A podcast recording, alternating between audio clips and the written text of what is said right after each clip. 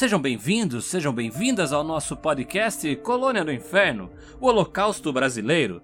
Esse é um podcast interativo e no capítulo anterior vocês escolheram seguir em busca da irmã Rosa, uma freira megera responsável pelo hospício Colônia por mais de 20 anos.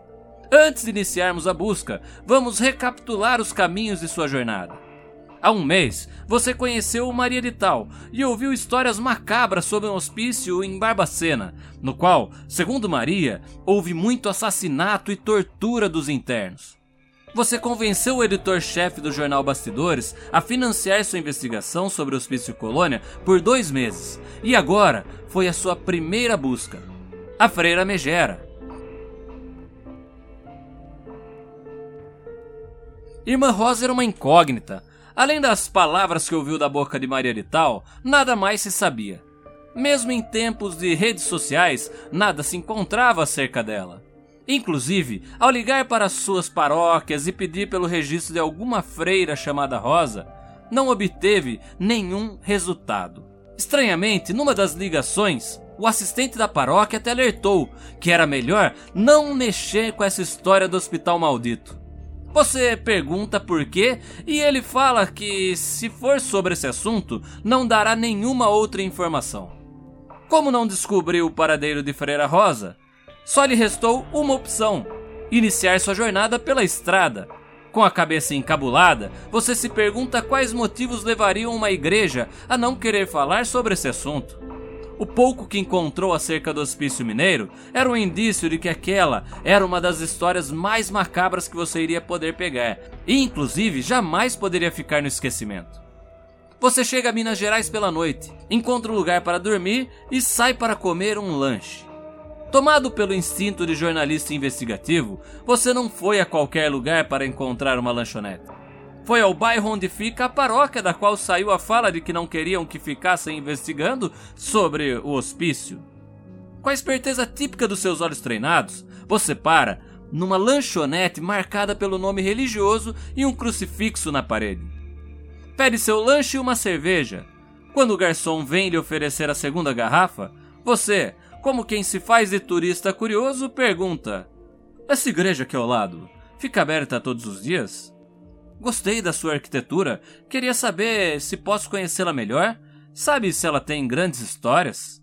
O garçom, empalidecendo o rosto, responde: Olha, moço, é uma igreja muito bonita, mas. Você pergunta: Mas, mas o quê? É que dizem que. E de súbito o garçom é interrompido pelo dono da lanchonete, que lhe pede para deixar de amolar o cliente e ir atender a outra mesa. A fala do garçom não sai da sua cabeça. O que pode haver de errado em tal igreja? A noite se vai e ao deitar, enquanto não dorme, você se questiona sem saber absolutamente nada sobre o que pode haver com o local. O dia amanhece e você vai logo cedo conversar com os secretários da igreja. Pede que consultem sobre Rosa, mas não há registro sobre ela na cidade. Você pergunta sobre os documentos do convento e a secretária lhe diz que deveriam estar por lá. Porém, nada encontra anterior a 1980. Você escuta os secretários conversando baixo sobre o estranho caso, logo que o convento é datado do início do século passado. Você vai embora, mas anota alguns nomes de freiras e segue para outra paróquia. No caminho, conversa com um senhor sentado no banco da praça. Diz para ele que procura registro sobre sua irmã, que viveu no convento, mas há mais de 30 anos não entra em contato com ela. O senhor diz que só conhece uma mulher que poderia ajudar. Uma antiga freira que certo dia, segundo ele, perdeu a fé e passou a praticar magia. Você vai a seu encontro e percebe um mal-estar aparecer em seu semblante quando pergunta sobre Rosa. Está em seu olhar a mostra de que há desconforto em lembrar seus tempos passados. Ela diz que Rosa não era seu nome verdadeiro, cujo qual acredita ser Wanda.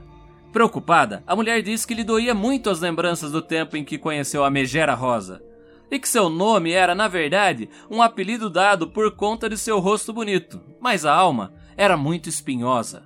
Ela disse: Olha, só não sou mais freira por conta daquele hospital e da irmã Rosa. Ela era uma bruxa. Ainda hoje tenho pesadelos e me pergunto como ela poderia ser freira com aqueles comportamentos. Se divertia vendo os pacientes serem eletrocutados. Ainda lembro do que ela me mandou fazer no primeiro dia de trabalho no colônia. Me disse para dar pouca comida às internas porque elas estavam fazendo muito barulho naquele dia.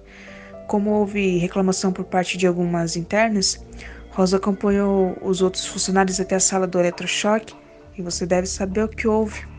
Era um horror. Mas os gritos de medo da interna levaram os outros a parar a reivindicação por quantidade digna de comida. Dizem que é possível encontrar em sua casa um livro de registros sobre os seus dias no colônia. Eu mesma, na época, havia escrevendo uma espécie de diário enquanto estive lá. Você agradece o relato e faz a última pergunta: Onde poderia encontrar Rosa? A moça olhou de forma penetrante e um pouco medrosa, e em seguida disse que ela estava morta. Foi encontrada poucos dias estirada ao chão, mas sua casa ainda continua intocada. Você se sente na tentação de entrar na casa de Rosa para encontrar seus escritos, porém sabe que seria invasão de propriedade. Com a noite chegando, vem-lhe à mente uma nova dúvida. É agora que você, ouvinte, decide o que vamos fazer. Primeira opção: nossa história continua tentando entrar escondido na casa da megera durante a madrugada. Segunda opção: a história continua buscando outros moradores da cidade para coletar informações sobre Irmã Rosa, talvez seus vizinhos. E a terceira opção é seguir adiante na pesquisa e mudar os rumos, indo para a prefeitura de Barbacena descobrir mais sobre o hospício em específico. E a quarta opção pode ser encontrar o garçom no fim da noite para que fale contigo sobre as histórias que sabe acerca da igreja.